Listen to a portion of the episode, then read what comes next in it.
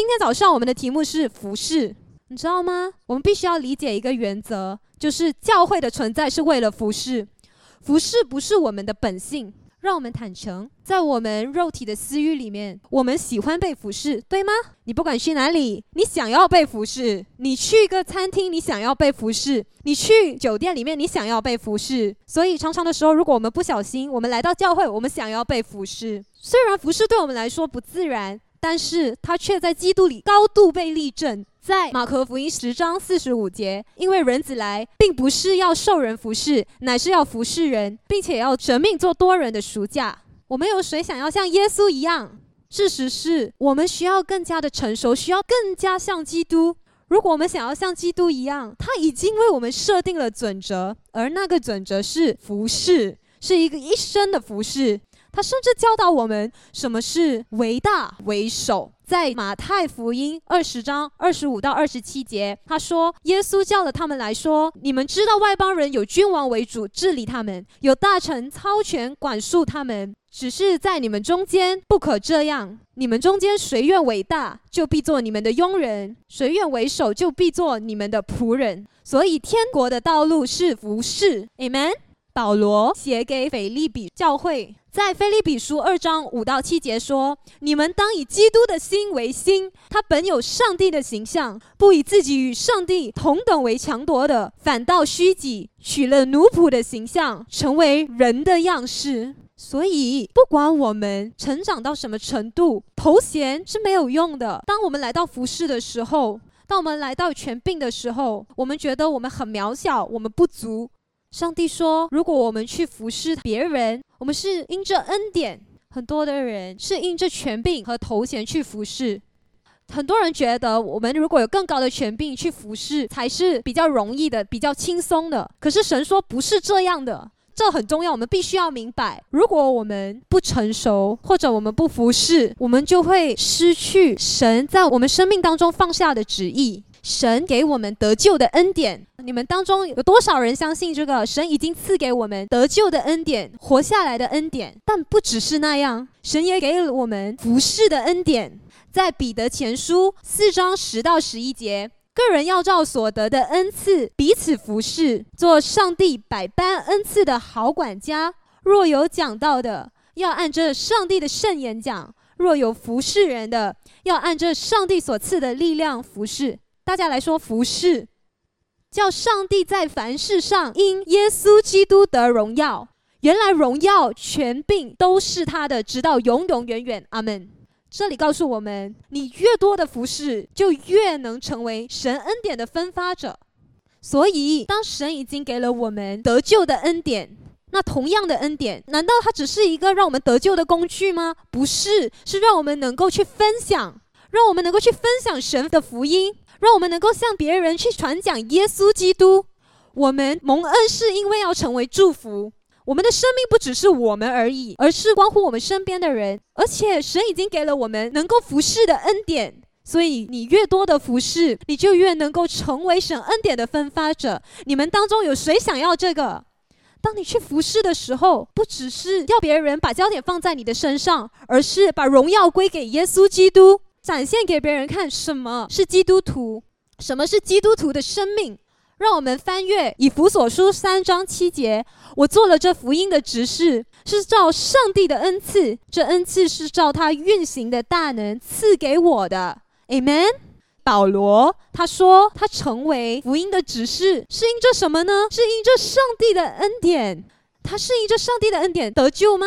他是因着上帝的恩典活着吗？是。而他在这里说：“我是做了这福音的服饰，而这是恩赐，神所赐的恩赐。在希腊文里，服饰是 diakonos，意思是仆人。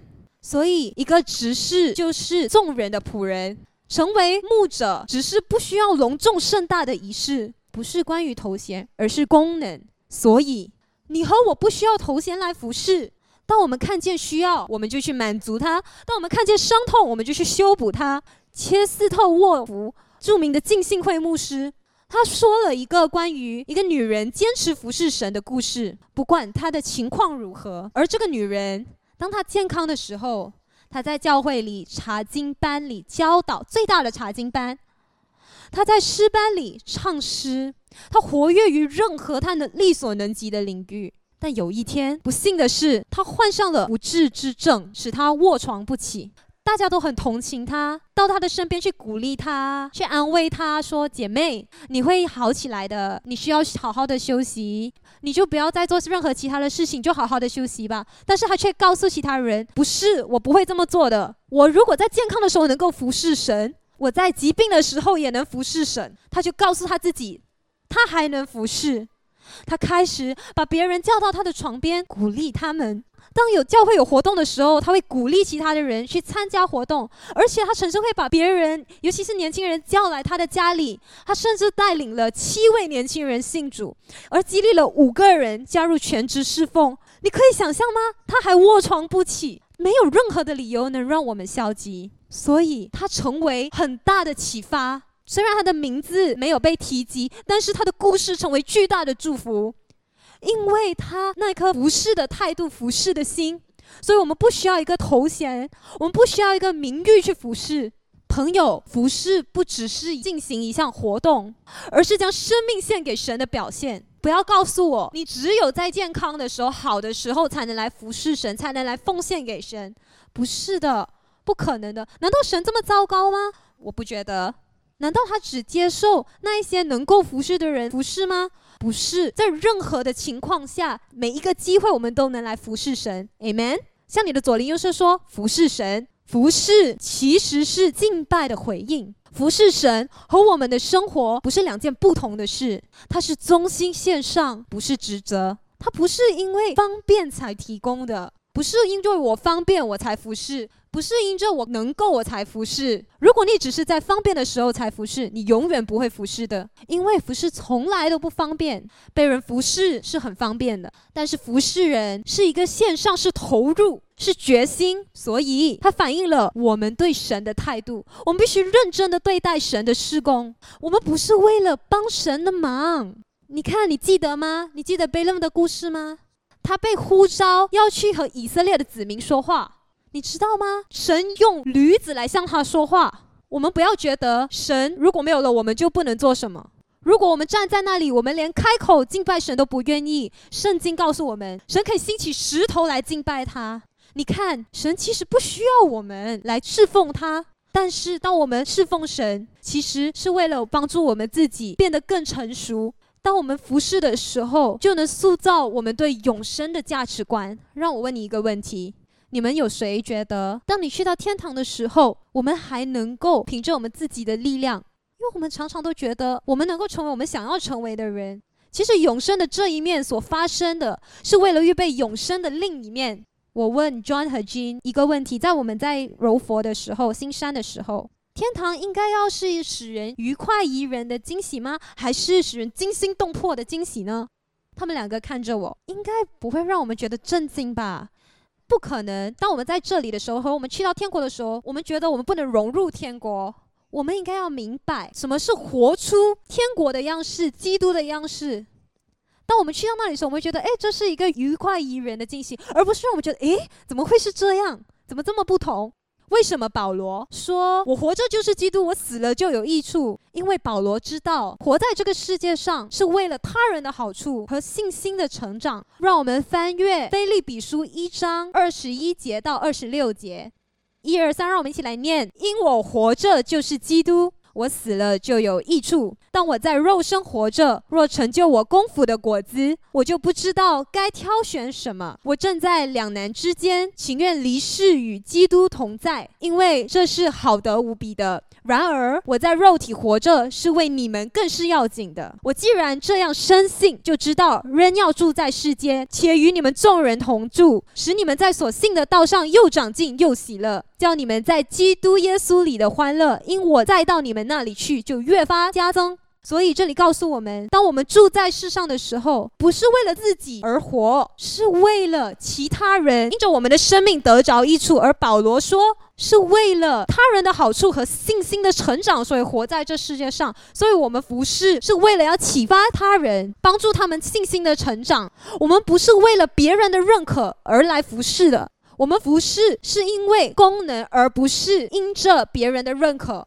我们应该要明白，当成为一个领袖，不是因着头衔，是因着我们的功能。所以，不管我是牧师还是事工的领袖，不是因着我们的头衔，而是因着我们的功能。所以我们常常告诉我们的领袖，不要让这些东西冲昏了你的头。不管我们的教会成长得多大，不管我们的事工成长得多大，不要让这些名利、这些世界上的事情冲昏你的头。我们是为了他人的好处和信心的成长，而要这么做，是通过不是他人的生命。我们心性的成长不会使天国成为一个惊心动魄的惊喜，但会成为愉快宜人的惊喜。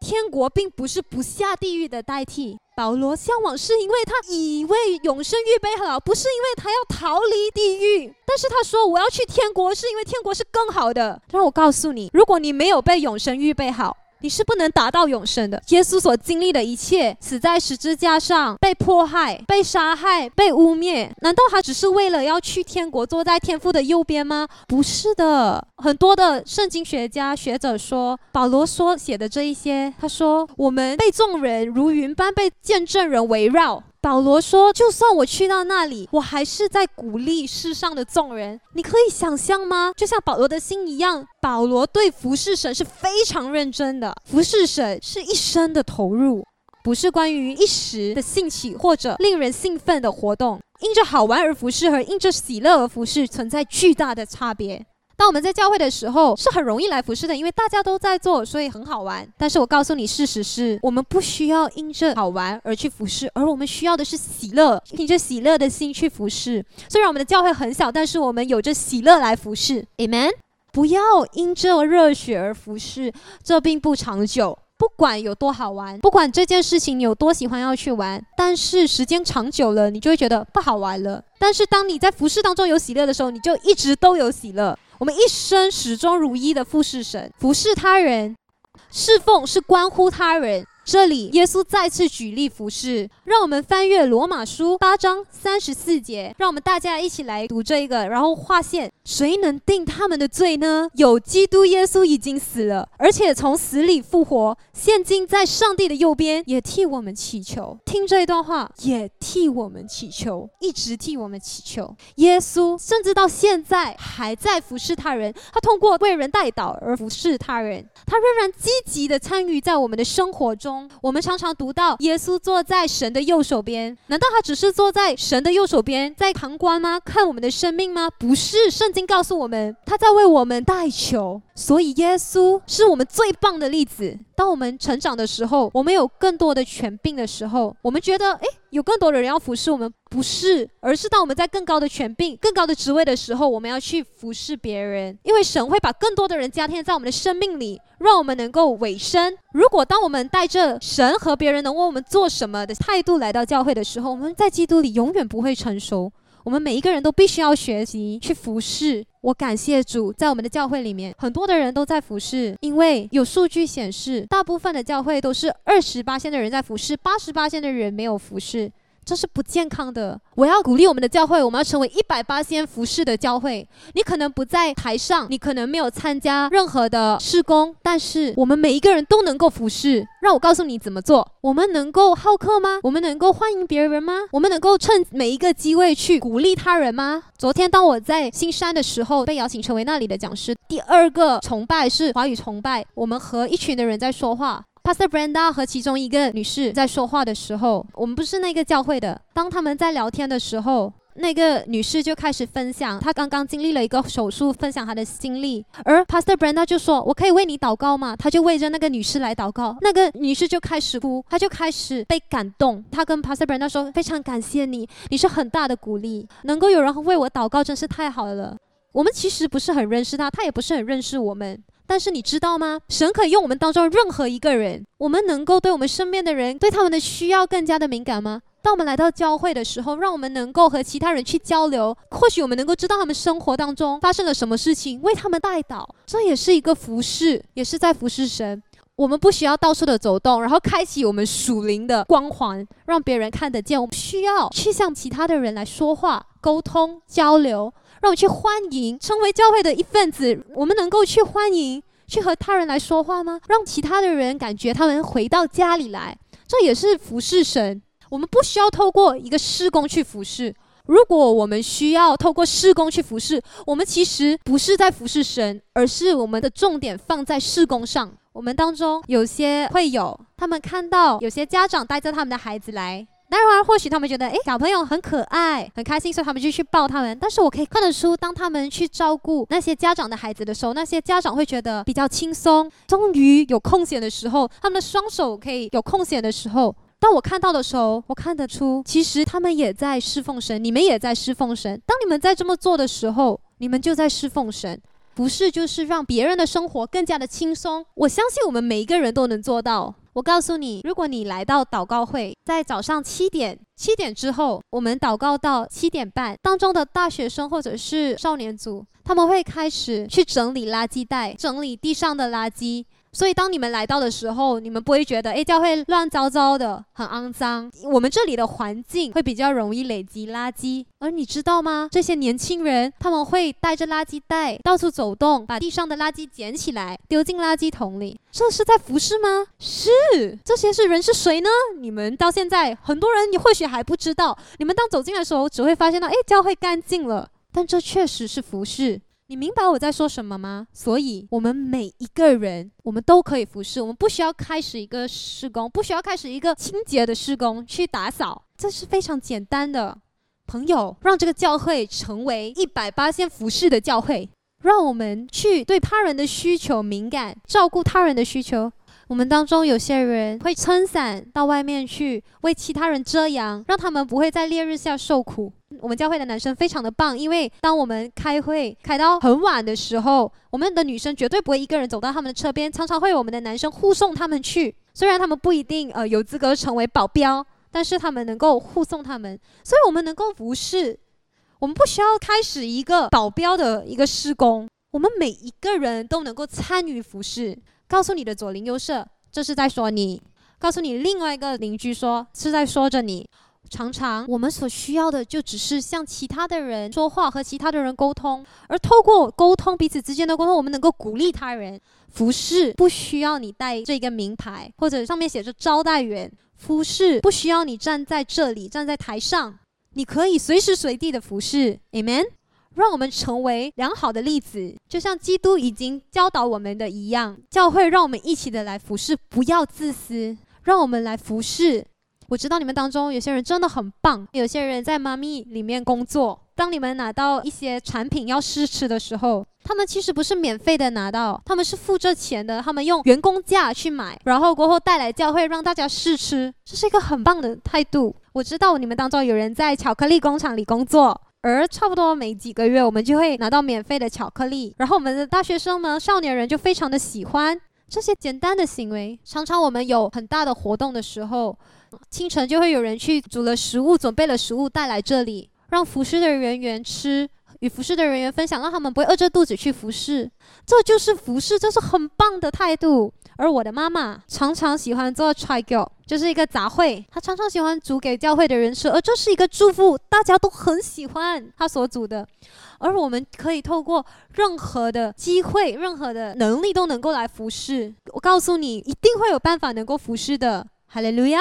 我祷告，我们每一个人都能够明白什么是真正的服侍，不要让我们的地位、我们的位置、我们在公司里面的权柄、我们在公司里面的职位拦阻我们来服侍神。所有的人都能够服侍神，就算我是牧师，我也是你们的仆人。所以很重要的是，我们要互相的来服侍，也借此来服侍神，来教会，让我们成为一百八千服侍的教会。告诉你的左邻右舍说，我要服侍。你可以透过为他人祷告而服侍。你可以通过很小的事情服侍，让我们成为他人的鼓励者。